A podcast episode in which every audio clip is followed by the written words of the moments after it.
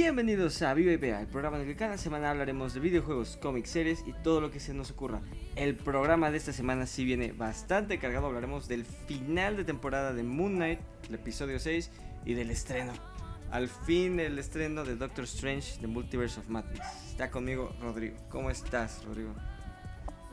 ¿Qué tal, Roy? ¿Cómo estás? Pues estamos a punto de averiguar qué tan grande fue el pasado miércoles, ¿no? Para, para el tema de Marvel, con la final de Moon Knight y con esta película tan esperada. Sí, ¿no? De, de entrada, no se acercó al primer gran miércoles que habíamos hablado. No, ese primer gran miércoles, por lo menos a mí me emocionó más que este, pero eh, tiene lo suyo, ¿no? También tiene lo suyo, es, está rescatable y vamos a hablar, ¿no? De cómo disfrutamos al fin este gran miércoles. Sí, coincido contigo. No llegó a ese nivel de emoción, pero hay cosas que rescatar. De entrada vamos a empezar con el episodio 6 de Moon Knight, así que si vinieron nada más para escucharnos hablar de Doctor Strange, ¿cuál es su problema? ¿Por qué no les gusta Moon Knight? no, bueno. No, no le adelanten, quédense sí, a escuchar esto también. Adelántenle tantito si quieren hablar, escucharnos hablar de Doctor Strange, que llegaremos allá en algún momento, pero vamos a hablar primero de cómo cerró Moon Knight sin referencias al MCU, sin conectarse con nada. Eh, es muy buena la serie, ¿no? Funcionó de manera independiente, pero sí, ¿no? Completamente desconectada del MCU. Definitivamente ahí sí e, es de las pocas veces que nuestros pronósticos fallan completamente. No hubo ninguna conexión. Ni un cameo, ni una mención que dijeras, ¿no? o sea, por ejemplo, la mención del chasquido de Thanos que ya era de cajón en todos lados. Nada, nada de nada. Sí, nada. Entonces, bueno, desconectada, pero eh, ya vemos, ¿no? Aquí que al fin Haru logra liberar a Amit, logra conseguir su poder, empieza a juzgar gente, policías por todos lados. Eh, se dirige, ¿no? Hacia la pirámide donde se reunió con los otros dioses en episodio 4, 3, 4, uno de esos, ¿no? 3, eh, 4 por ahí. ¿No? Donde se reúne con uno de sus... Con los dioses, va ahí y pues se carga a todos también. Ay, qué, qué tontitos se vieron ahí los avatares o los dioses, la verdad, ¿no? Porque pues, como dicen, ¿qué, qué pasó? ¿Quién liberó a Amit? Harrow, sí, Harrow, el mismo buen hombre que dijimos que, que le creímos que solo estaba de vacaciones. ¿Que estaba de vacaciones con todo su culto en Egipto? Sí, ese. Ahí sí se vieron mal, ¿eh? Me recuerdan a otros amigos que luego hablaremos. Sí, y... Bueno, ya liberan a Amit, que por cierto me encantó su diseño. Bonito diseño, ¿no? la verdad, del. ¿Qué es? Cocodrilo, lagarto, caimán. Sí, es como un lagarto con trenzas. Buen diseño, la verdad. Eh, la verdad que muy, muy simpático. Así como la hipopótamo. Amit, bastante simpático el diseño. Sí, está muy bien hecha. Sí, este tamaño humano por ahora. Un poquito más grande, pero. Digamos, un tamaño razonable por ahorita. Y viene esta parte que ya habíamos medio hablado antes, pero que a mí fue la parte que más me gustó de todo el episodio, cuando Harrow le dice, cuando ella le dice a Harrow, tus, eh, tus balanzas no están equilibradas. Y Harrow dice, pues, pues acepto lo que tenga que pasar, ¿no? ¿no? Que Harrow realmente buscaba eso, ¿no? Buscaba el equilibrio, y que ya lo decíamos, no era tan, tan malo dentro de su ideología medio dañada. Sí, sí, sí, porque, o sea, él, él se somete al mismo juicio que todos. Si la balanza dice que no va, adelante, acaba conmigo. O sea, él está firme en esa convicción. No, no, es, no ha matado a ningún inocente. Sí, realmente el tipo no es malo. Solamente tiene como que una ideología un poco eh, desviada. Sí. Pero él no es, realmente no es como otros malos, ¿no? Que hemos visto que son malos nada más por ser malos, porque quieren destruir el mundo, porque quieren poder, lo que quieras, ¿no? Él, nada más, correcto. su ideología está un poco desviada de lo que sería la moral, pero el tipo no es malo, y al revés, ¿no? Amit, que supuestamente es la representación del equilibrio y todo esto, le dice, la última vez que escogí un avatar que estaba equilibrado acabé emprisionada por no sé cuántos miles de años, que bueno, creo que ya es canónico en el MCU que Alejandro Magno fue el último Avatar, de, Amit. Y estaba equilibrado. Y estaba equilibrado.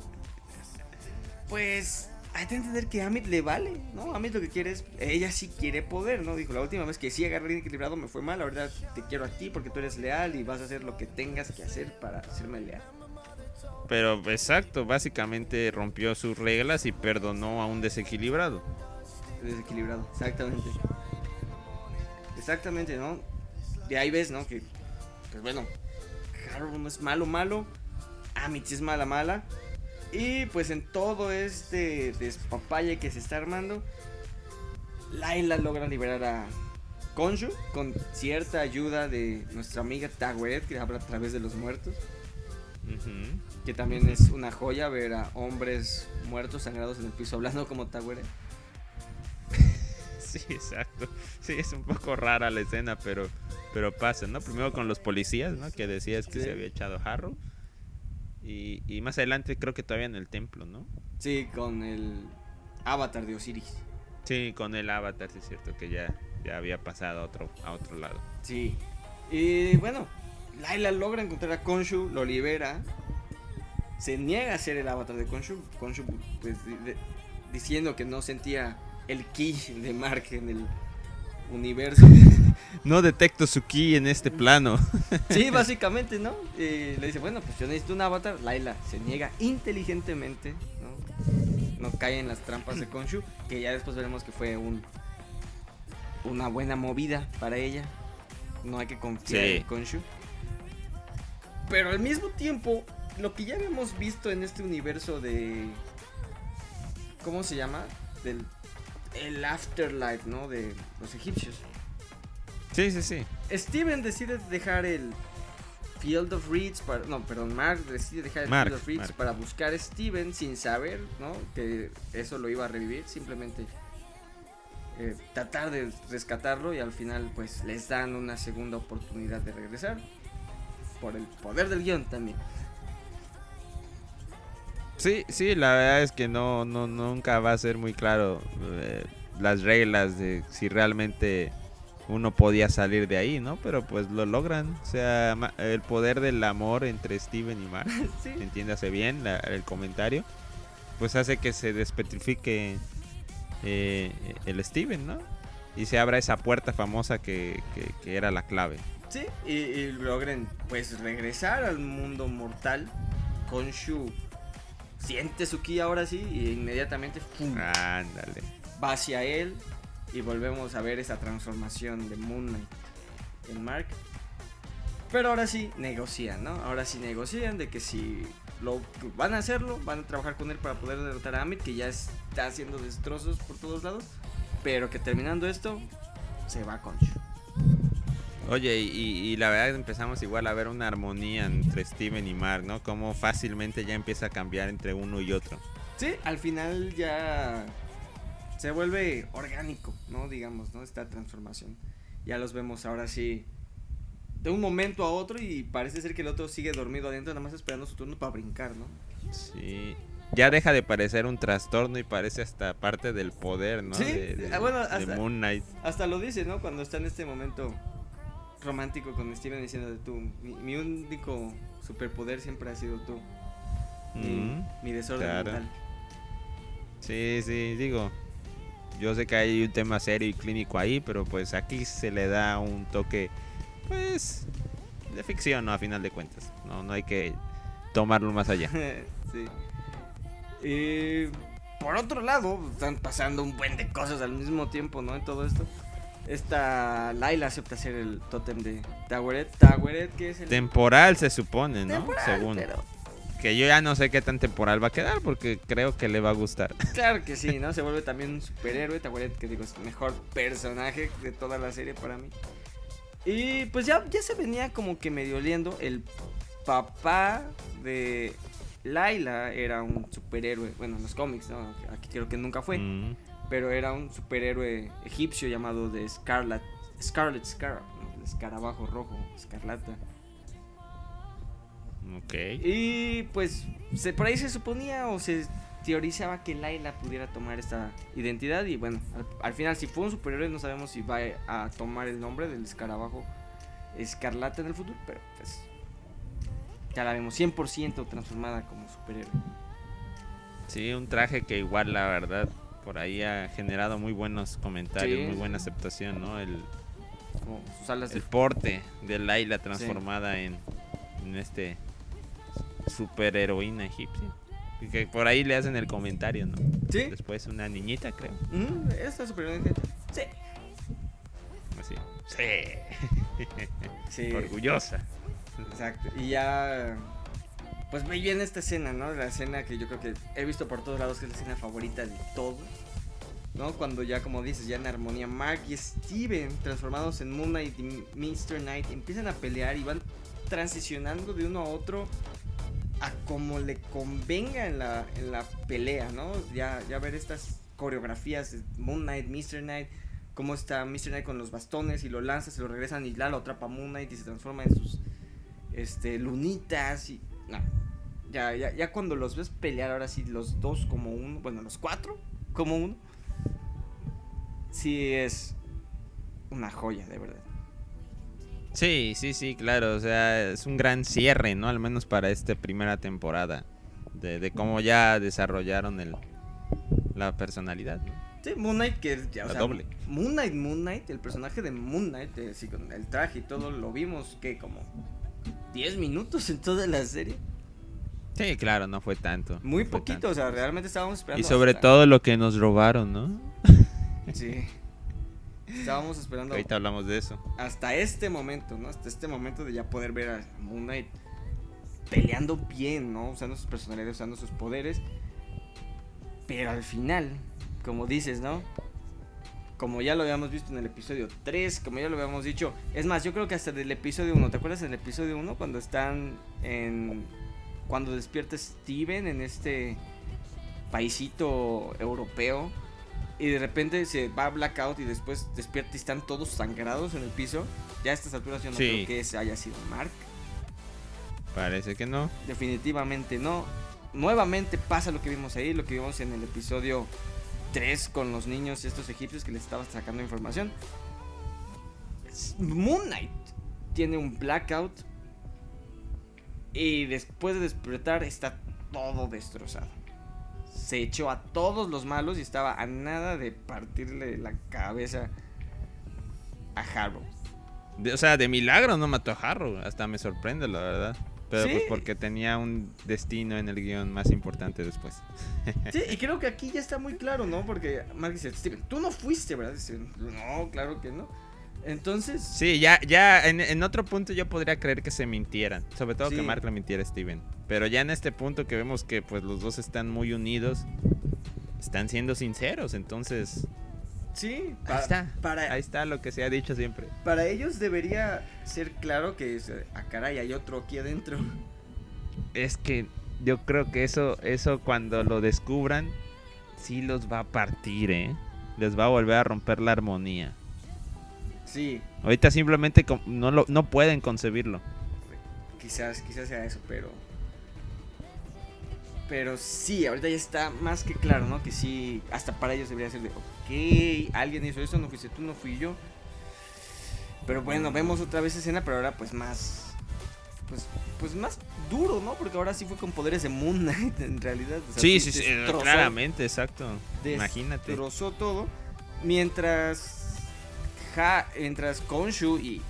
y Amit se agarraban a trancazos en las pirámides de Egipto y nadie decía nada. Como Godzilla contra King Kong.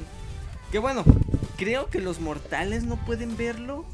Creo que ya nos habían medio explicado eso y creo que aplica aquí también. Ah, claro. Que esta pelea de dioses gigantes ocurriendo en las pirámides de Egipto.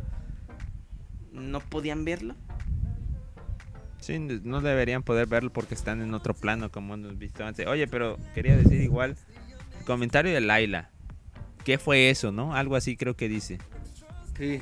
O sea que Laila sí, Sí sí ha visto a Jake. Bueno, ya hay que decirlo, ya, ya lo hemos dicho. Yo, yo dejaba de creer, pero pues ya me quedó claro que debo creer.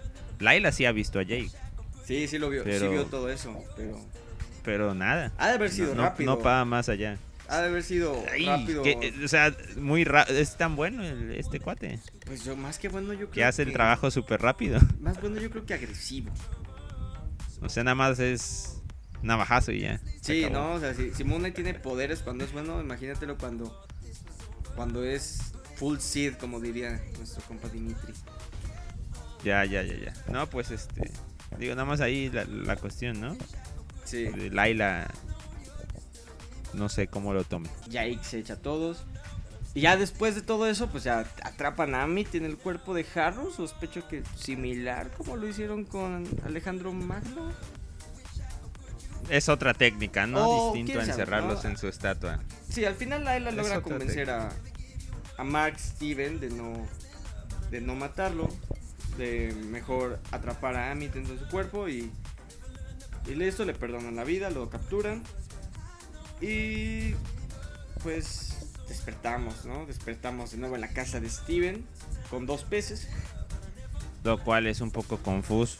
Sí, al principio cuando yo vi eso yo también me quedé como de, ah caray, no nos van a confundir de nuevo, pero no, creo que está más que claro que termina eso. Más ya adelante ya no. Pero en ese casa. momento sí, sí te confunde pensando que a lo mejor nada pasó. Fue un sueño. Sí. Porque hasta incluso despiertan amarrados como como solía al inicio. ¿Y dónde está Laila? Que ya no van a vivir juntos. Pero sí, ¿no? Es más confuso, pero bueno, hay escena post créditos, eh, ahora sí. Bueno, mid credits, ¿no? Hay mid credits. sí. Ahora sí.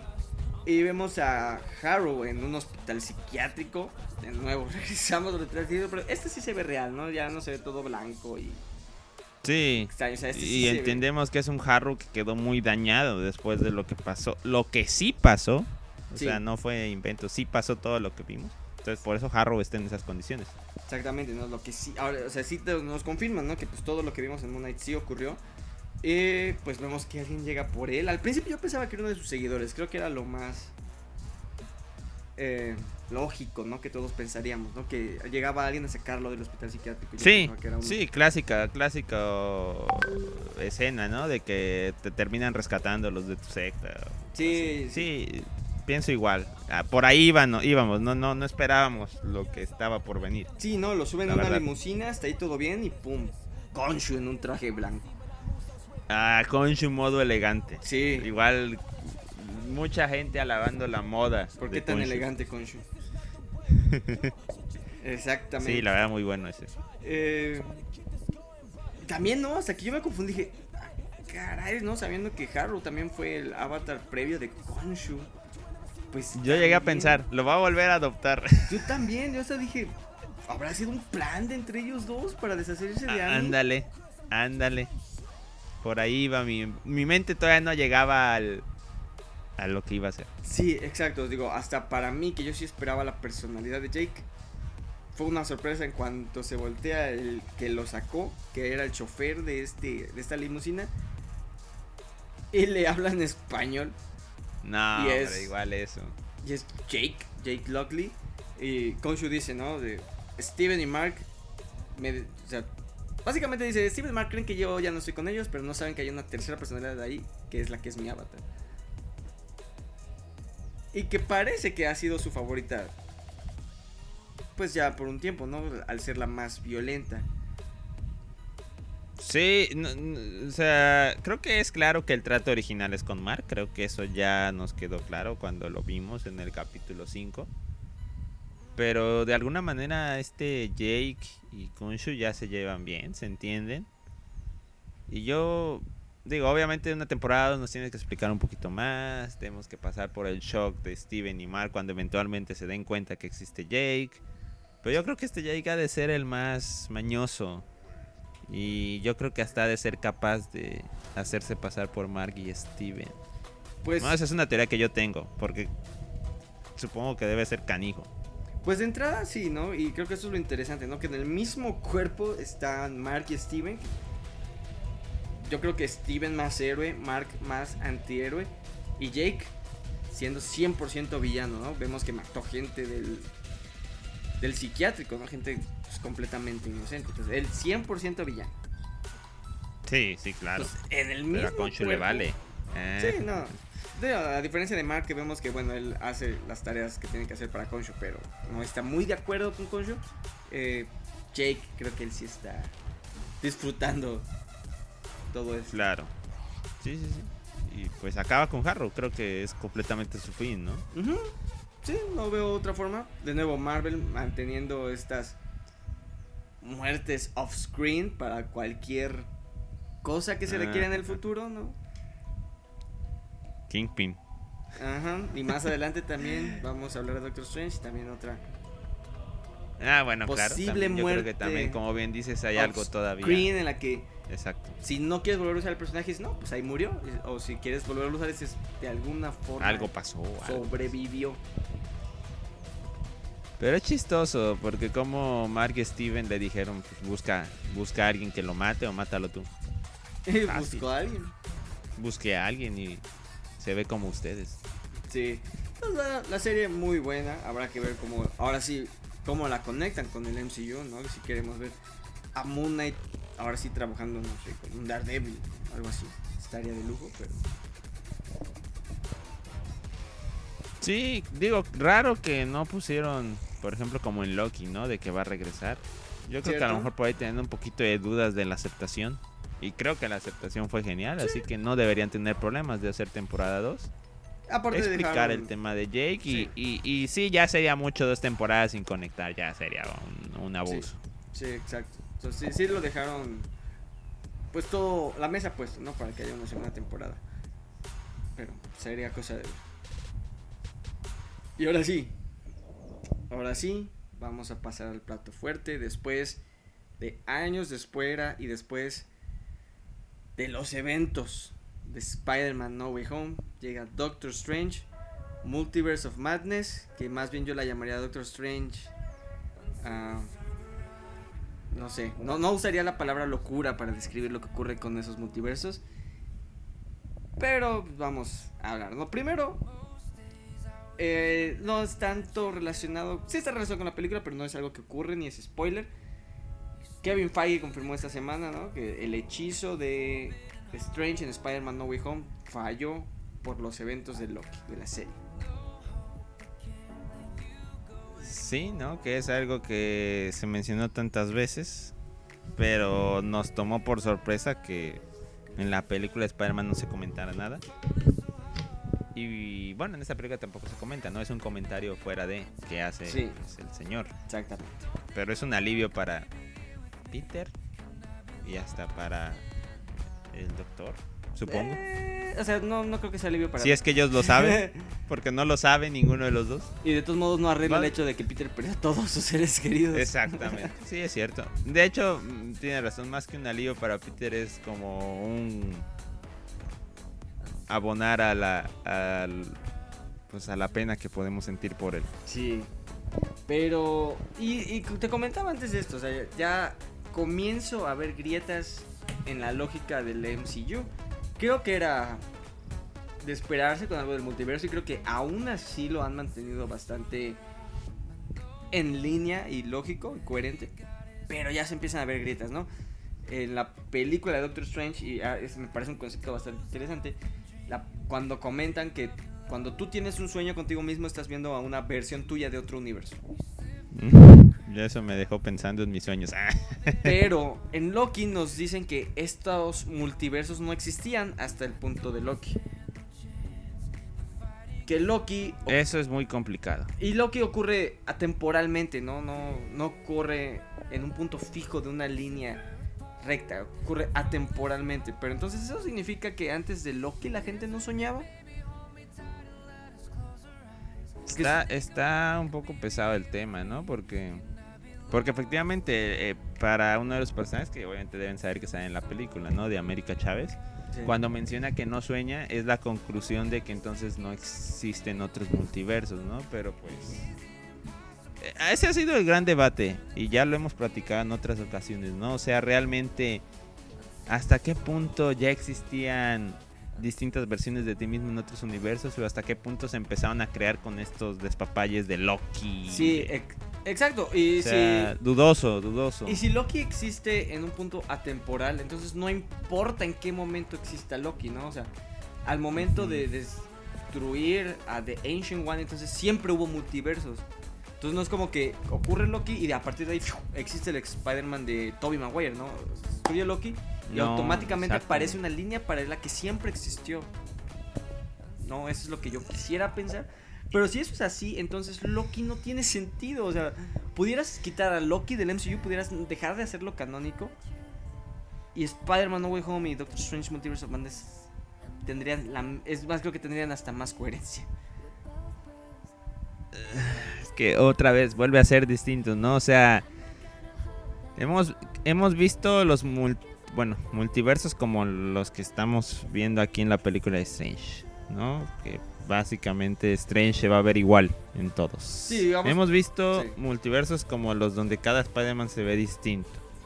Y hemos visto multiversos como los que se ocasionan cuando los Avengers en Endgame viajan al, al pasado y por ciertas acciones ramifican, ¿no? Pero básicamente es casi una copia idéntica hasta cierto punto de dos líneas. Sí. Le estoy llamando a las tres cosas multiversos, aunque parezcan distintos. Pero pues Marvel no me ha ayudado lo suficiente, ¿no? Para distinguir entre uno y otro. Es que hay dos, dos- yo creo que por lo menos hay dos tipos de multiversos, ¿no? Los multiversos que ocurren dentro de la película y los multiversos que ocurren en nuestro mundo, ¿no? Con el caso de los X-Men, los Cuatro Fantásticos, de Spider-Man, que para lograr incluirlos en la película les llaman, ah, es otro universo. Pero pues es la película de Tobey Maguire que existió en nuestro universo. Y los otros universos son los que están creando así al momento, ¿no? Que son los dos universos que vimos en esta locura. eh, del Qué locura, ¿no? ¿no? No voy a poder ni mente después de haber visto, spoiler, solo tres universos. Sí, no, que bueno. Esa película, ya hablando de opiniones, ha dividido, ¿no? Y lo discutíamos aquí. Yo acepto un 70% de la culpa.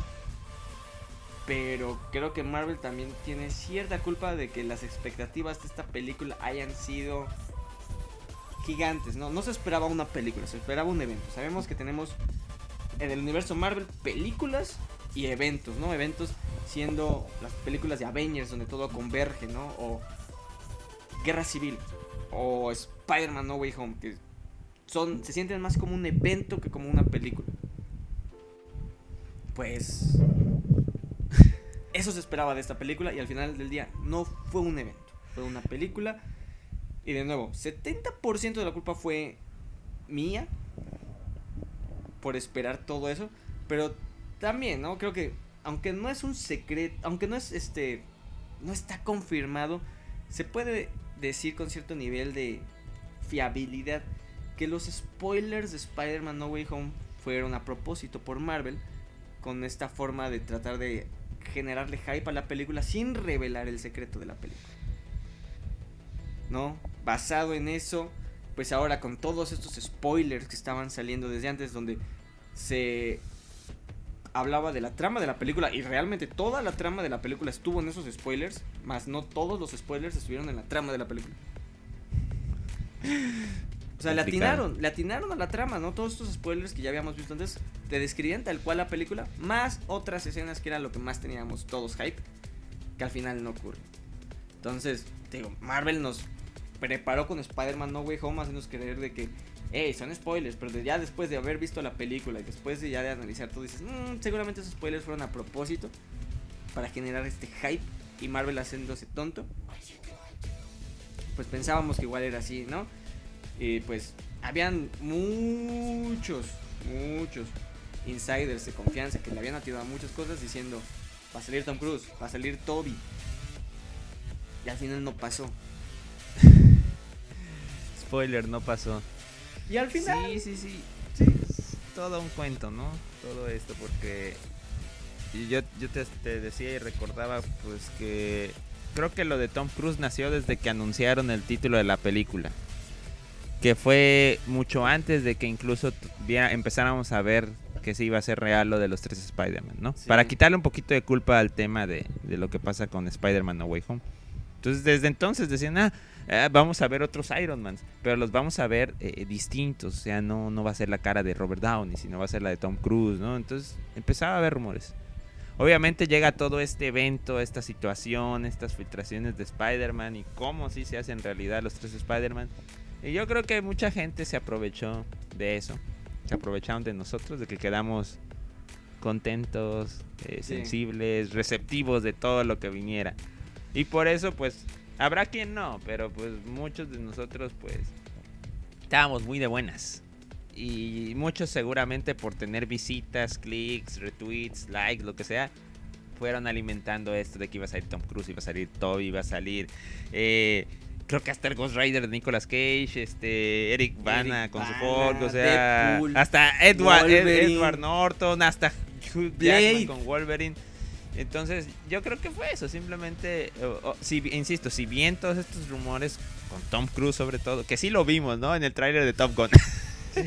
este, eh, empezaron desde antes de Spider-Man No Way Home, pues como con el evento de los tres Spider-Man todos nos pusimos de buenas, pues los aceptamos, casi los dábamos por hecho y, ayudamos a estas personas a generar tráfico en sus sitios y en sus redes, pero ahí quedó. y había muchas cosas que le daban veracidad, o sea, no era nada más de que lo estábamos creyendo a lo tonto, o sea, escuchabas la trama, de ah. entrada sonaba algo razonable, y luego veías los trailers, fueron sacando trailer 1, trailer 2 y decías, todo lo que están mostrando en el trailer ya lo leí en el spoiler, o sea, todo encaja, y dices, ok, entonces sí, y luego la neta yo hubiera, ya después de ver la película, sí hubiera preferido que mantuvieran a Xavier como sorpresa. Mm, sí, sí, sí, que muy pronto dejó Porque se lo quemaron, la verdad es que sí, tienes razón. Creo que se lo quemaron. Yo pensaba que mostraban spoiler, el spoiler de Xavier porque iba a haber algo muchísimo más grande detrás de eso y al final no lo hubo. Entonces, me hubiera, ya viendo la película hubiera dicho, se quemaron muy rápido a, a Xavier. Pero de todos modos, digo, había muchas cosas que le daban veracidad, ¿no? Tú veías, si veías los spoilers y veías los trailers dices, todo encaja y luego veías la película y todo iba pasando como en el spoiler y dices, es cuestión de tiempo. Es cuestión de tiempo que pase esto. Y no pasó. Pero todo fue muy conveniente porque todos los cameos, como bien dices, los estaban posicionando en un momento que pues a lo mejor de ser una escena de media hora terminó siendo que de ni de cinco minutos. Sí, y, además pues se hablaba, ¿no? Se hablaba ya ya diciendo exactamente qué fue lo que se veía en los spoilers que no en la película, que en algún momento Strange iba a formar un equipo con las versiones más poderosas de ciertos Avengers, ¿no? Siendo el Spider-Man de Toby, el Hulk de Eric Bana o de Edward Norton, por ahí eh, había unos que sean uno, otros que sean otro. Ahí es donde entraba el Iron Man de Tom Cruise, que era este Iron Man que supuestamente sí logró crear este universo con el escudo alrededor de la Tierra y que tenía tres gemas del infinito y que estaba casi loco. Eh, algunos miembros de los X-Men y que estos eran los que iban a derrotar a Wanda. Entonces aquí es donde es como de... y, y, la película habla sobre este libro, ¿no? El libro de los Vishanti, que es la...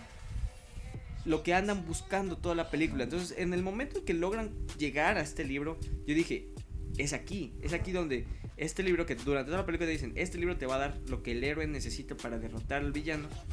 dije, aquí es donde este libro les va a dar a estas versiones más fuertes de cada uno de estos superhéroes. Lo destruyen inmediatamente, básicamente. Sí, sí, sí, definitivamente yo todavía, todavía tenía fe de que algo iba a pasar. Porque no veía cómo pudieran derrotar sin ayuda a Wanda. Sí. Pero no, simple y sencillamente no llegó ese momento. Y pues, ni modo. Caímos.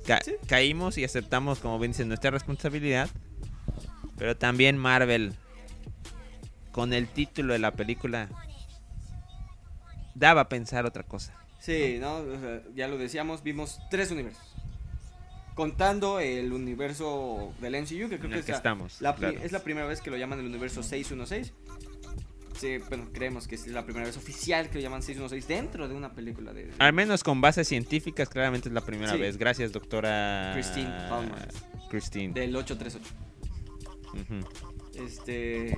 Sí, ¿no? Pues, es la primera vez que lo mencionan. Y al final, pues no, no pasó todo esto. Vimos tres universos, contando el 616. El universo de los Illuminati que vemos en el tráiler y el universo del Doctor Strange malvado que también vemos en el tráiler. Cierto. Sí, sí, no, hubo mayores sorpresas, la verdad.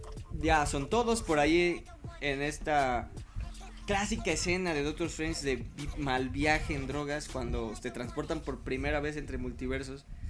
Eh, cuando también una escena que también vemos en el tráiler cuando va pasando por varios universos así muy rápido eh, eh, vemos por ahí algunos cameos algunas referencias vemos al gran tribunal vemos sí el universo de caricatura que ya habíamos este comentado que por ahí se veía el de pintura un universo en blanco y negro que me gustaría pensar que es el universo de Spider-Man Noir. Claro. O sea, ahí vimos varios, pero obviamente no los vamos a contar porque no tuvieron desarrollo. y pasaron muy rápido o sea literalmente nada más fue literalmente fueron referencias y ya. Pero sí, universos que realmente logramos ver fueron estos dos.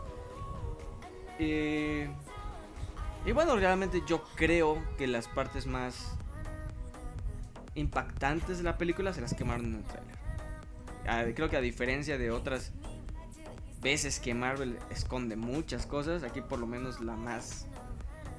Casi, casi solo escondió una gran cosa que fue al Señor Fantástico. Aunque ya sabíamos quién iba a salir.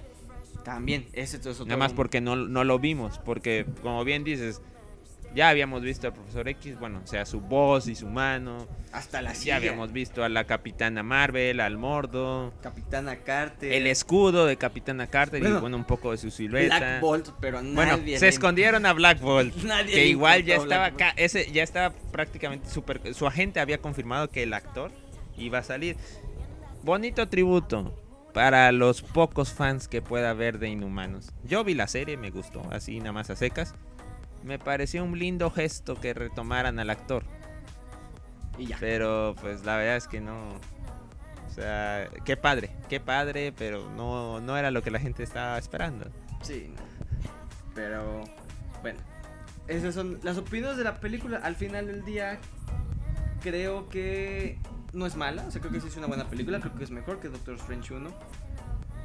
Pero no es lo que esperaba. No fue este evento que desencadenaría en varias cosas en el MCU. No se esperaba. Era mucho. Hasta aquellas personas que no esperaban ver todos estos cameos esperaban que esta fuera la puerta de entrada para los mutantes al MCU, por ejemplo. Y no fue así, ¿no? Al final del día esta película parece que no tuvo repercusiones, ¿no? Parece que la película abrió la problemática y terminó la problemática en la misma película, como cualquier película individual de cualquiera de los héroes, ¿no? Sí, o sea, ¿qué nos queda para futuro? Pues que al menos América Chávez parece que está de nuestro lado y supongo que seguirá controlando su poder. Y cuando puedan ordenar mejor las ideas creativas sobre cómo viajar en el multiverso, pues solo le dirán a América que les eche la mano. Sí, sí, sí, sí.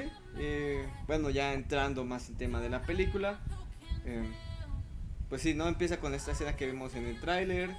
Strange teniendo esta pesadilla con América viajando con este Defender Strange. Defender Strange que pues es un Strange más radical, digamos, ¿no? Está dispuesto a matar a América para evitar que el poder le llegue a, a este monstruo, ¿no? Que estábamos viendo en este momento. El monstruo termina matando a Steven Strange de ese universo. Que es el zombie que acabamos viendo en los trailers, ¿no? Ya después vemos por qué es un zombie. No son los zombies de What If. Es este Defender Strange que entierran en el 616. Y que se vuelve Claro, sí, un títere, básicamente. exacto, sí, con ese... La deambulación del Darkhold, ¿no? Creo que, que le terminan llamando. Sleepwalking le llamaban en inglés. Mm, No, sí, el fíjense. subtítulo decía deambul- deambulación, algo así. Parecido a ser un avatar, pero no. Sí, no exactamente. toda- todavía más. Yo creo que más ilegal, ¿no? Que lo que hace Wanda, ¿no? Wanda. Vemos más adelante Ah, claro. que ocupa esta misma técnica para usar el cuerpo de la Wanda del universo de los Illuminati. Pero es una Wanda viva. Strange al final usa esta técnica porque pues, él no puede viajar sin ayuda de América. Para ocupar el cuerpo muerto de Defender Strange que habían enterrado de pura casualidad en el 6 Vaya conveniente a del guion, ¿eh? La Sí, verdad. que también eso tiene esta película. Tiene varios puntos en los que dices como que, ok, vamos a, a desconectarnos de, de esto y asumir que eh, fue por el poder del guion, porque varias cosas ocurren por el poder del guion. bueno, se entiende, ¿no? Eh, vemos esta escena, ¿no? Con... Realmente es Shuma Gorath, este monstruo pulpo de un ojo, que también es el mismo pulpo que vemos en What If con el Doctor Strange malvado. Eh, pero por cuestiones de derechos no pudieron llamarlo Shumagorat, le pusieron el nombre de otro pulpo gigante que se llama Gargantos, que este es un villano directamente de, de de Namor, de Submariner. O sea, Shuma Gorath literalmente es un ser multidimensional y todo esto. Gargantos literalmente es un pulpo gigante. Entonces, es Shuma Gorath. Si tú te vas a los cómics vas a ver este ser con un ojo y tentáculos como Shuma Gorath. Y Gargantos es otro, pero aquí en el MCU este es Gargantos. Vemos esta pelea que ya habíamos visto. Es cuando América conoce a Strange. Y como decíamos, ¿no? Al parecer hay una diferencia entre hechicería y brujería. Porque Gargantos trae eh, brujería y eso es lo que hace que Strange recurra a Wanda por ayuda. ¿no? Dice, ah, esto no es hechicería, esto es brujería, conozco a alguien. La- las runas, ¿no? Hacen Sí. mención de las famosas runas. Digo, insisto, yo la verdad no tengo bien los conceptos, pero pues aprendimos de ese tema con la serie de WandaVision, ¿no? Sí. Y, y bueno, hechiceros supremos son Strange, Wong, pero Bruja Escarlata es otra, ¿no? Sí, eso es- al parecer es un tipo de magia diferente en el MCU. Van a Wanda, quien inmediatamente se revela como villana, también por un cliché, el cliché más grande de los villanos encubierto de todo la historia del cine, ¿no? Strange hablándole de esta niña que la tienen que proteger. Y Wanda dice, ¿por qué no me traes a América? Y a- hasta yo me di todo el mundo se dio cuenta cuando dice, ¿por qué no me traes a América? Sí, Nunca dijo que se llamaba América. Yo todavía podía tener una esperanza de que Wanda no estaba tan loca.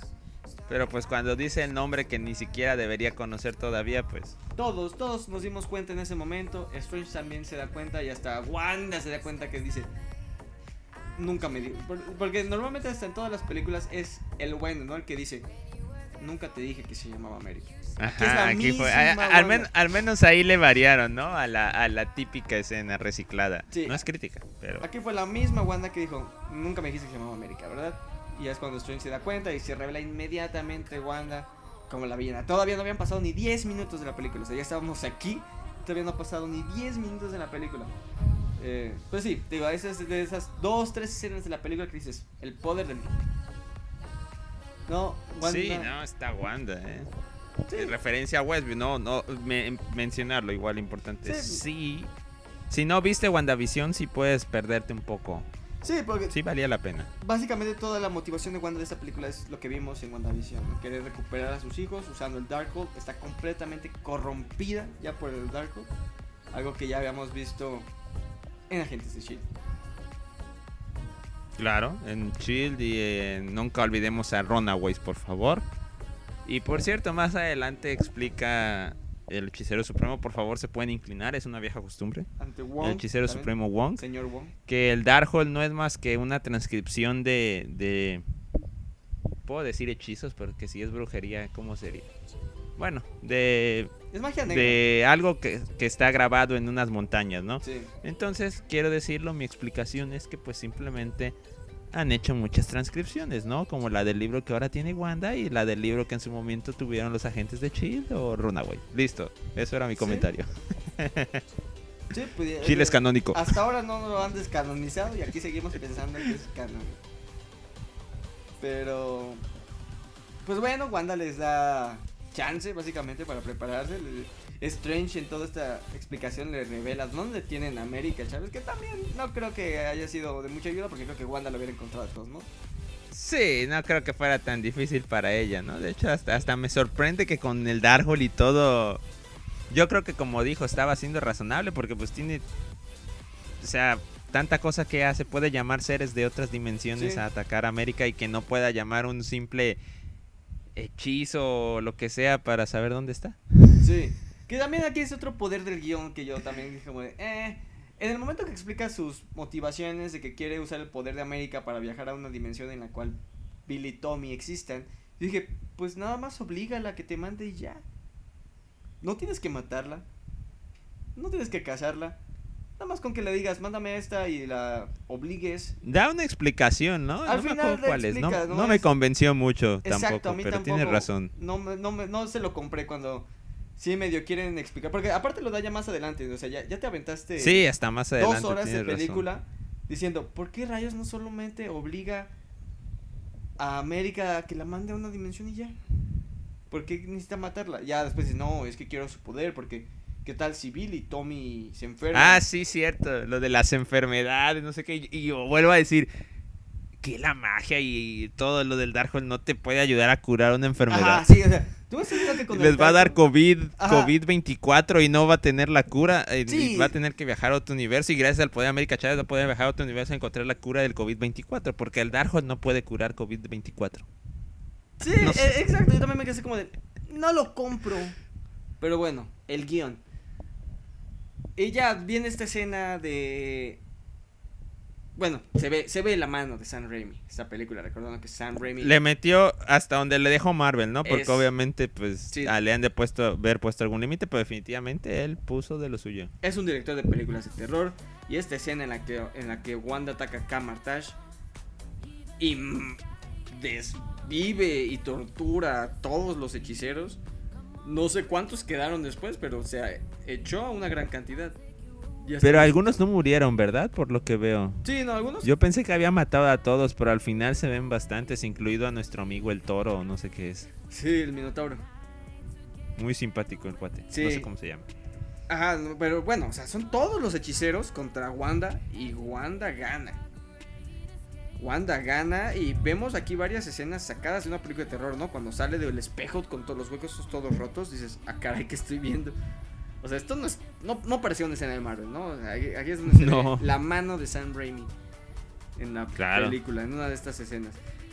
Y al final esto es lo que genera que América, que hasta este momento solamente puede viajar cuando se asusta y no tampoco lo controla de a dónde viaja, es que ella y Strange viajan al universo de los Illuminati y deciden buscar al Strange de ese mundo para que los ayude a tratar de regresar al 616 para rescatar a Wong que se había quedado solo con Wanda. Y bueno, aquí eh, creo que esa fue la mejor parte de la película, ¿no? Creo que es la mejor parte de la película cuando estamos en el universo de los Illuminati podemos realmente ver un, un universo un poco más a fondo y ya vemos toda esta escena de los Illuminati, ¿no? Que Christine es como esta doctora que por cierto dice que ella trabaja en la fundación Baxter. Baxter teniendo relación directamente con los Cuatro Fantásticos. De hecho, desde que dijo Baxter Foundation, recordando que el edificio de los Cuatro Fantásticos se llama The Baxter Building. Ya sabía yo que iba a haber algo de los Cuatro Fantásticos. Desde el momento que lo dije, aquí existen los Cuatro Fantásticos. A lo mejor para alguien no tan familiarizado con los cómics, no, no le brinca eso. Pero alguien que ha visto las películas, caricaturas, ha leído algunos cómics también. Inmediatamente puedes cacharlo. Me hubiera gustado que así trabajara para Shield. Agradezco al señor Lo menciona. Stephen Strange por mencionar Shield. Shield, Avengers, Hydra, que es todo lo que. Sí. Ujú. Eh, y son los Illuminati que ya sabíamos que iban a salir. Eh, Illuminati que en este universo están conformados por Mordo, que si no es malo, por lo menos es sospechoso. En este universo también. Quedó como hechicero supremo tras la muerte de Strange, que la gente cree que es el que nos salvó de Thanos, pero bueno, en que lo salvó, porque nosotros somos del 616, ¿verdad? Sí. Pero, pero después nos enteramos que no, no fue realmente así. Eh, así es. Eh, Xavier de los X-Men, que ya sabíamos que iba a salir con su clásica silla flotante amarilla, su trajecito verde. Qué buen detalle cuando salió en pantalla por primera vez usar una canción clásica de la caricatura. Entonces, a pesar de que mucha gente, bueno, no mucha gente, todos ya sabían que iba a salir, pues fue la sorpresa. Cuando salió la cancioncita, pues fue. Le, le agregó un poquito de sorpresa a algo que ya habían quemado. We should tell him the truth. Sí, ¿no? La, la- es inconfundible la voz de Sidney Patrick Stewart. Capitana Carter, que ya habíamos dicho, no creemos que sea la misma Capitana Carter de Wari. No, definitivamente no, Eh. pero se ve igual. Y aquí también la primera Vengadora, ¿no? Así creo que Sí. la presentaron. The First Avengers. O sea, sí. debe ser- tener una historia muy similar. Hasta en algún momento no se la avienta la frase, ¿no? Cuando está peleando contra. ah, Wanda, claro, que dice, podría ser eso. Puedo hacer esto todo el día. Que, eh, también fue un buen toque. Pues no, no, mija. Creo que no pudiste todo el día. Este, Capitana Marvel de, Mo- de María Rambo. Eh, ahí pues simplemente ha de haber sido distinto, ¿no? El Intrascendente evento. por completo. Mm, sí, sí. Black Bolt, ya Aunque decías. es la ¿no? que aguantó al final, ¿no? Mm. Black Bolt, que decías que el mismo Black Bolt, eh, bueno, el mismo actor que en la serie de Inhumanos, que no generó ninguna reacción en el cine. Pocos, pocos, muy pocos habrán insisto, me, me agrada que Marvel haya dado ese regalo, pero creo que pocos lo habrán recepcionado. Sí. Yo creo que ni el 10% de la gente que, que ya vio la película es este dirá, ah, sí, es el mismo que vi en la serie. Pues mira, yo la vi. O sea, yo sí sabía que era el de la serie. Pero fue como de, ah, En la serie creo que no usaba el tenedor, no. el gorrito, si no mal recuerdo. Pero sí fue como, de, ah, ok. Pero después viene la única sorpresa que sí tiene la película, el único cameo y lo que uno aprecia. Y el fanservice. El fanservice que tiene que haber en toda película, aunque sea pequeño. El hombre más inteligente del mundo, que también me gustó que le dieran ese calificativo. Reed Richards interpretado por John Krasinski. Algo que se había pedido por años y nos lo regalaron. Que esperamos que sea el Reed Richards del 6 ¿no? Ahora que salga de los Cuatro Fantásticos, esperamos que lo tomen y no sea otro desperdicio de 5 minutos. Sí, yo, yo te comentaba en la sala en la que yo estuve, fue el, el que me- más reacción generó, hasta más que el profesor X, diría yo. Sí. Entonces sí, e- era importante ver, escuchar, ver el traje de Cuatro Fantásticos. Creo Sí. que era un momento que nos faltaba. Entonces de lo más rescatable, sin duda. Sí, y pues, se comentaba, aparece, porque él aparece, él no está ahí. Él convenientemente aparece usando cierta tecnología muy similar al Tesseract. No sé si lo, si lo replicaron, no es tal cual el Tesseract, pero aparece. Sí, porque ellos vencieron también a un Thanos. Y supongo que el conflicto de su Thanos igual tenía que ver con las gemas. Sí, pues bueno. Pero su solución no sé si haya destruido sus gemas. ¿Quién sabe? Estoy especulando. Sí, no, ya nos comentan que en este universo más bien el Strange se corrompió. El Strange de este universo se corrompió al usar el Darkhold para querer derrotar él solo a Thanos. Al final los Illuminati derrotan a Thanos y matan a Strange. Pero deciden mantener eso en secreto para crear esta ilusión de un héroe, ¿no? Como, como lo que hace Gordon con Harvey Dent. Literalmente eso hacen con este Strange, ¿no? La gente piensa que los rescató, que fue del héroe, pero realmente... Piensa que hizo un Iron Man Sí, en Pero- el 616. Realmente no. Y bueno, viene aquí ya, ahora sí, la mejor escena de la película. Wanda ocupa el cuerpo de la Wanda de aquí, se dirige con, a la base de los Illuminati a buscar América. Los Illuminati bien confiados de, podemos con tu Wanda. Tómala.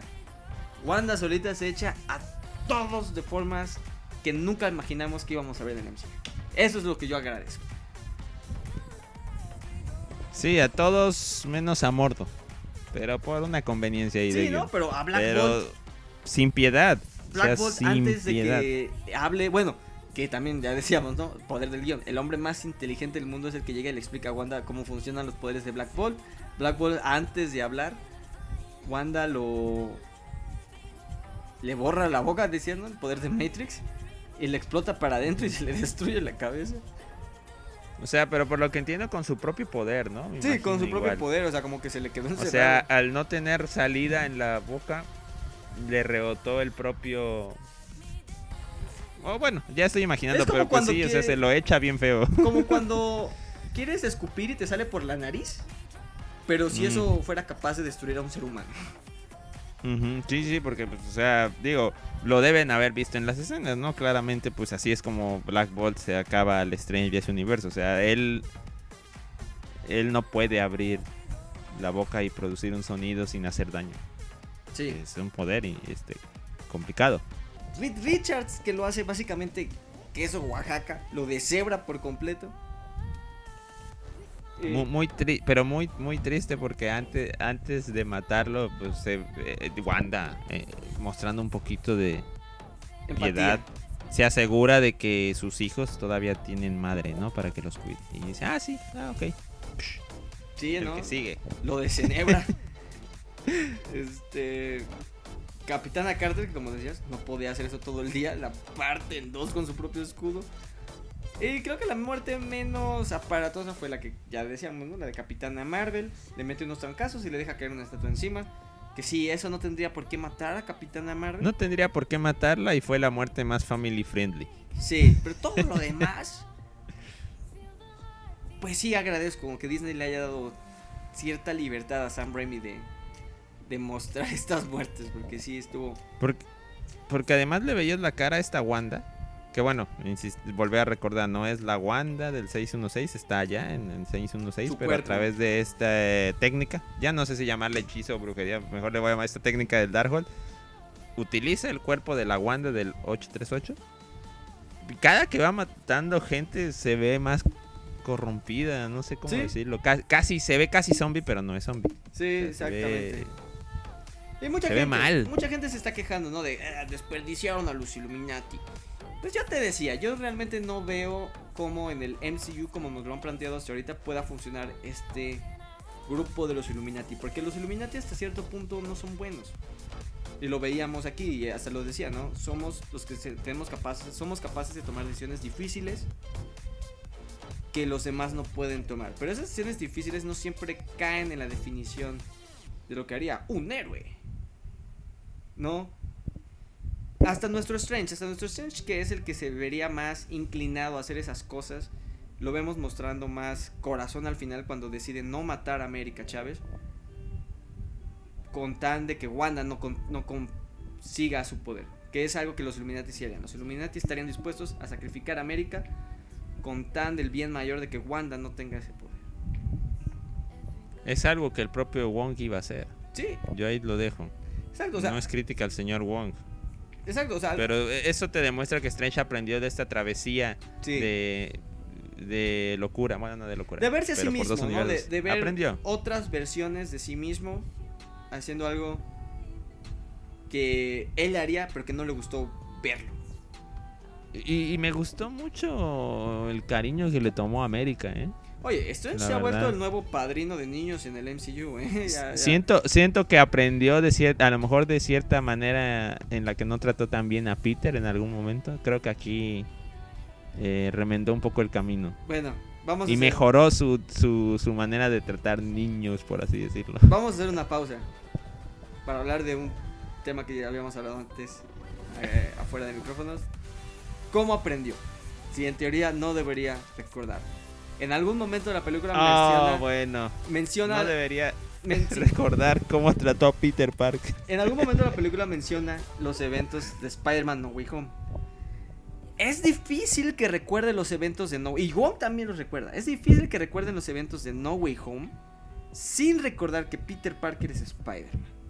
Eso le quitaría todo el impacto, las consecuencias del final. Porque entonces, si recuerda los eventos de No Way Home, pero no recuerda que Peter Parker es Spider-Man, Peter simplemente podría ir con MJ y decirle, oye, ¿te acuerdas que hace unos meses estabas en la Estatua de la Libertad y habían tres Spider-Man y seis villanos? Cinco villanos y el Doctor Strange.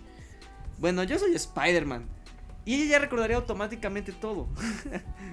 Todo menos la cara de Peter. Si es que así funciona el hechizo. no Exacto, sé. exacto. O sea, la cara y nombre, pero Pero podría recordarlo ¿Qué fácilmente. O sea, si llegas y le dices, hola, ¿te acuerdas que todas las aventuras que viste con Spider-Man, yo soy Spider-Man? Entonces, pues automáticamente se pierde todo eso. Entonces, el hecho que Strange recuerde los eventos de No Way Home no tiene una explicación lógica que no afecte las consecuencias de No Way Home. Claro, claro, sí, que, que le hacen esta mención Ellie Wong a, América. Sobre su corta experiencia con el multiverso. Te hay que esperar todavía, ¿no? No sé si hasta Spider-Man 4 o cuando podamos tener un poquito de claridad sobre realmente eh, qué fue lo que hizo el hechizo de Strange con el que dice que olvidan a Peter Parker. Claro. Disque. Sí. Pero bueno, haciendo esa pausa, ahí, pues sí, tampoco tendría por qué haber aprendido cómo tratar a un niño. Pero bueno, Strange se volvió en el padrino este de niños del MCU. Eh, y pues sí, no, regresando a este tema de los Illuminati, yo no veo cómo los Illuminati funcionarían en el MCU porque hasta cierto punto no son héroes. De hecho, en los cómics los Illuminati son los que desterran a Hulk al planeta Hulk porque era muy peligroso. Hacen ese tipo de cosas que no son moralmente ambiguas, ¿no? Por así llamarlas, ¿no? Entonces, no los íbamos a volver a ver. Entonces, a mí me gustó esta idea de tomar este grupo de los seres más brillantes del universo como una herramienta para mostrar lo poderosa que es Wanda, ya corrompida por el Dark. O sea, a mí me encantó, ¿no? Esta gente dice, si desperdiciaron a los Illuminati, no los íbamos a volver a ver en el MCU. No funcionan, o por lo menos yo creo que no funcionan en el MCU. En el 616. Entonces para mí fue esta herramienta para mostrar el poder de Wanda y a mí me, me encantó ver cómo los mata de formas creativas a todos. Menos Mord. Ajá. Sí, digo, aquí nada más, pues, la- o sea, yo, yo no me quejo de que los desperdicien, pero sí se ven muy tontitos los amigos. Y pues, por ejemplo, a- al Mr. Fantástico lo vimos que estirarse una vez. O sea, me faltó un poquito de despliegue, o sea, que hubieran dado un poquito más de batalla, nada más para que quedara en nuestra memoria. Pero es que los, vimos estos personajes desplegar un poquito más de poder. Sí, eso sí hubiera estado bien, ¿no? Ver, una pelea un poco más larga. Aunque al final los mataron, pero sí. Pero bueno, los, aquí es donde logra al fin eh, capturar a América. Y en todo este descontrol, Strange va a... eh, encuentran el libro de Vishanti, ¿no? Encuentran, logran encontrar esta puerta que el Strange universo dejó para ir al libro de Vishanti, que no es un universo, lo mencionan, es una conexión entre universos, entonces este, no sé, eh, como monumento flotante donde se encuentra el libro, no lo considero uno de los universos que visitemos. Ah, claro, sí, no, es un punto neutral como la agencia de Loki y así. Sí, exacto. Y pues bueno, aquí es donde One destruye el libro de los Vishanti inmediatamente. Captura América y Strange lo mandan a este otro universo que se está deshaciendo, como lo vemos en What If, que es el universo de Strange Malvado, que no es el What If. No es el de What If. No, y claramente te das cuenta que no es el de What If porque menciona por ahí ciertos eventos, ¿no? Con Christine. Sí. Que son distintos a los que vimos Sí. en Y, Entre otras cosas, ¿no? y pelean y Strange, bueno, básicamente lo derrota con el poder del rock. Oye, la verdad es, eh, después de ver tanto terror y cosas así, sí, sí me sorprendió un poco esa escena de pelea de notas musicales. Me gustó, me, gustó, pero fue sí diferente. Fue- no la esperaba. fue, muy fue inesperado, ¿no? O sea, porque habíamos estado viendo el sello de Raimi y de repente una pelea musical contra un Strange completamente corrupto. Si no han visto Fue la un poco película, raro. suena rara, pero funciona. Ajá, O sea, no, sí, sí. se la compras, no es como que empieza un número, no es como un musical, que empieza el número musical así de, de la nada, o sea, le compras, No, no, no, no, no. se la compras, pero sí, sí, sí, muy diferente. A mí me encantó esta pelea con notas musicales y lo derrota con el poder de la música clásica. Y claramente el papel de este Strange malo fue muy inferior a lo que los trailers nos engañaban. Sí, sí, le quita el Darkhold y ahora usa la misma técnica que Wanda, que ya habíamos dicho, pero para utilizar el Strange muerto que dejaron en el 616 para poder capturar a América. Al final la forma en la que derrotan a Wanda es que América controle sus poderes y abre un portal para que sus hijos del, tre- del 838 la vean como bruja y ella se La derrotan de una forma pacífica. Sí, exacto, digo. Con el convencimiento, ¿no? De que, o sea, la logran finalmente hacer entrar en razón.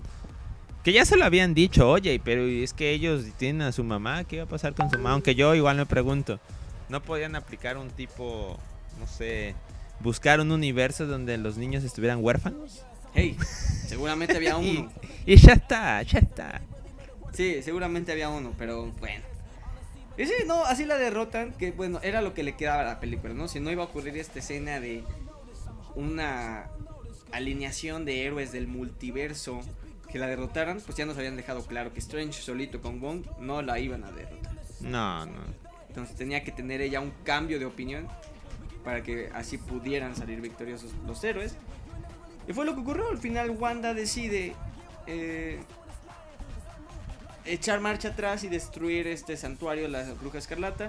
Y de nuevo, una muerte fuera de pantalla. No sabemos qué ocurre con Wanda. Si la quieren volver a usar, ahí está. Si no la quieren volver a usar, también ahí está. Sí, sí, de ahorita no, yo no podemos asegurar que ya se acabó el personaje. Sí, no. O sea, Strange dice que no lo logró, pero pues Strange qué, o sea. Es, es lo mismo que nosotros. Al parecer no logró salir de ahí, pero quién sabe. Exactamente, ¿no? Y bueno, América logra controlar sus poderes, al final entrena para ser una hechicera, no sé cómo va a Y funcionar va eso. muy lento, ¿eh? No sé cómo va a funcionar eso, va a estar demasiado OP si puede abrir portales multiversales y además ser una hechicera. Y Pues sí. Y bueno, América, que hay que decirlo, a mí me encantó el personaje de América, uno estando en México y escuchando cómo hablaba al, al inicio. Aunque te hayas asustado. Sí, aunque uno por se haya un momento asustado. de equivocarte de función. sí, chale, los compré en español. yo, yo, yo en ese momento sí, sí me pasó, eh, la verdad sí me pasó. Hasta volteé a ver. Pero después dije, no, no, no, acuérdate, acuérdate que, que es latina el personaje. Entonces por eso habló en español y ya. Pero- y ya eh, apenas el siguiente diálogo ya trajo subtítulos y dije, ya, ya, ya. Sí, tranquilo, pero- tranquilo. Pero usa ciertos coloquialismos. No solo habla español, habla mexicano. Sí, sí, sí. Sí, no, o sea, definitivamente. Digo, a, a lo mejor no, no, no había caído en cuenta, pero tiene demasiado protagonismo en la película y no hay quejas de su personaje. Sí, no, es- a mí me gustó, me gustó ver un personaje mexicano. En, Que no muera. que no muere en el MCU. y, y, y, bueno, al final no se queda entrenando y Strange queda corrompido por su uso del Dark. Vemos que le sale ese tercero. Entonces, no, no se volvió malvado, pero sí queda algo corrompido. Es que, o sea, nos lo han dicho siempre. Salir y- intacto del Darkhold, imposible. Sí, Imposible. sí. Y bueno, escenas post créditos. En la mid credit scene vemos que aparece Charlize Theron, que se equivocó de franquicia al parecer. Rápidos y Furiosos está grabando por otro lado. Entonces sí debieron haber visto las de Rápidos y Furiosos. También debieron haber visto Rápido y Furioso. Les dijimos, no fue Toreto, pero. Este, sale Charlize Theron como Clea, Clea que es la sobrina de Dormammu y esposa de Doctor Strange en algunos universos. Y parece que volveremos a ver a Dormammu. Esa era una queja, ¿no? Sí, ¿verdad? En el portal se ve Dormammu. Sí, por, por lo menos el universo, el Dark, la, la dimensión oscura. Bueno, el- esa dimensión, cierto, cierto. Que era una queja, ¿no? De Doctor Strange 1 que decían, "Eh, desperdiciaron a Dormammu, Dormammu está súper OP como para que lo hayan quemado en una película. Bueno, parece que regresará Dormammu, parece que veremos a Clea y parece que veremos las consecuencias de que Doctor Strange haya sido corrompido por el poder del Darkhold. Y como ya es tradición en Marvel, la última escena de los créditos es Por las risas, nada una más. tontería. Bruce Campbell, que lo vimos en Spider-Man 1 como el presentador de las luchas, lo vimos como en Spider-Man 2 como el portero del teatro en el cual Mary Jane presenta su actuación barata. Y lo vemos en Spider-Man 3 como el capitán de meseros en el restaurante francés en el cual barata. Mary Jane... eh, Rechaza. Peter, Peter quiere proponerle matrimonio a Mary Jane y de nuevo Mary Jane hace todo acerca de ella. Ah, No le tienes buena fe a Mary Jane, No. pero, pero pues sí. Ahora fue que un vendedor de hot dogs. de, no, de pizzas, de bola- O- no, bolas de pizza. pizzas, bola, no sé Bolas qué de rayos. Cosas raras del universo donde cruzan en rojo. Sí. Cruzan en rojo. Sí, bueno, al final la- la- el cambio de Bruce Campbell fue solo por las risas. Sí, sí. De hecho, ya había, había abierto San Google y, y vi eso, pero dije, ah, esto no va a quedar. Ya sé que no me va a aportar nada, pero pues, aguantamos hasta el final. Que igual, en los spoilers se hablaba de que la primera escena poscritos iba a ser sobre Clea, precisamente, pero interpretada por Rachel McAdams. ¿Ah, sí? ¿Sí? Eh, Mm. que, entonces, y se hablaba que la segunda escena post créditos iba a introducir a los mutantes al MCU, eh, creando un No More Mutants como, pero como inverso. Y que el único mutante que se iba a acordar de las diferencias entre ambos universos iba a ser Deadpool. Deadpool. Sí, sí. Claro, igual por ahí llegué a ver eso. Que Deadpool va a llegar a la- al MCU al 616 se supone en Deadpool 3. Sí, pero, Pero... Pero todavía. sí, pero bueno. Eh, En general es una buena película, es una película individual con ciertas escenas que sí nos van a sacar varios gritos. Pero no, el- no era el evento, no era el evento que se No esperaba. fue el evento, exacto. O sea, no fue ni siquiera un Civil War, que hablas de un evento pequeñito, no nivel Avengers. Sí, no, no, no, Ni, ni siquiera fue eso, ¿no? no parece a estos momentos, como te decía, no parece que la problemática se abrió y se cerró en la película. No parecería que tuviera repercusiones posteriores en lo que viene del universo Marvel, que era lo que se espera. Ahora yo no veo cómo van a incluir a los mutantes. Ese es el detalle. Ese es el detalle. No, no, no se ve ahora el camino. Parecía que aquí tenía que armarse ese camino, pero no fue. De los Cuatro Fantásticos no va a haber problema. Ahí Sí. tendrán su película, aunque recientemente perdieron al director, pero lo resolverán. Pero pues no sé, no sé, insisto. Por lo visto el universo principal seguirá siendo el 616. Yo por ahí tenía mis teorías de que a lo mejor quisieran empezar a ahora llevar de la mano dos universos, pero no no sabemos todavía qué va a pasar. Sí, no. O algo, no sé, o sea, algo como en Flash, ¿no? Para los que hayan visto el Arrowverse, que Supergirl, que está dentro de la misma serie, de las mismas grupos de serie, pero Supergirl existe en otro universo. En no otra existe- tierra. es en otra tierra, como le llaman en DC, ¿no? Pero Sí. se vuelve un aliado frecuente para los de la tierra de Flash y de Arrow y puede saltar indistintamente, ¿no?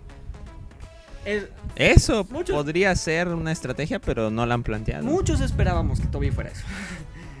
este, más, Exacto, recurrente la cooperación entre 616 y donde sea que sea la de Toby que no nos dijeron. Sí, ¿no? Eh, eh, esperábamos eso, al final no ocurrió. Pero bueno, Sí, porque Es el de los Illuminati y la 838, pues ¿quién quedó ahí? Ya no tiene Mordo. chiste cooperar con ellos. Oye, Mordo. sí, no. Eh, pues, bueno. Marvel tiene algo planeado, estoy seguro. Simplemente no sé qué sea en estos momentos. Parecía que esta era la opción ideal para incluir a los mutantes. Y ahora sí crear este despapalle. Al parecer fue más una... No fue una locura de multiversos, fue más una tertulia de multiversos. Una reunión tranquila de los multiversos. Nada más, na- nada más para dejarle a Strange un tercer ojo Sí, pero bueno. y a una hija que cuidar. Doctor Strange 3 se ve lejana. Spider-Man 4 también se ve lejana. Ya hablarán de unos 4 o 5 años. Sí, y no veo qué película pudiera dar continuidad a lo que aquí vimos. Quantum Mania.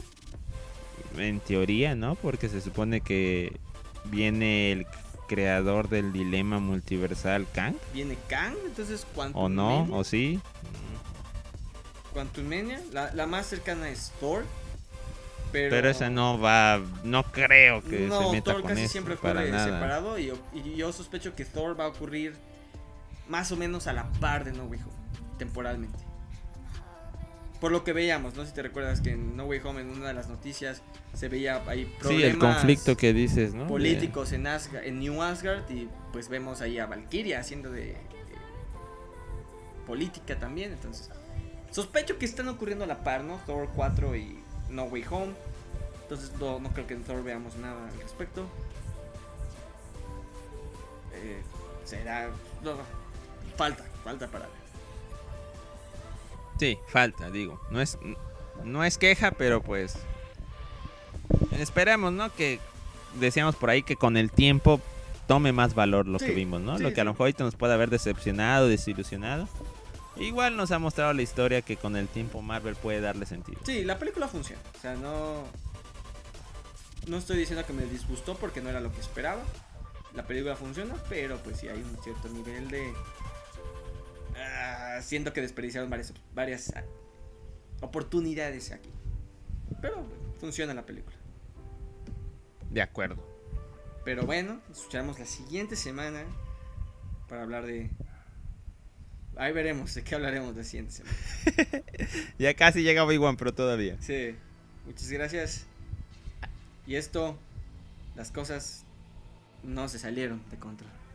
Estuvo bastante controlado. Diálogo fake, adiós.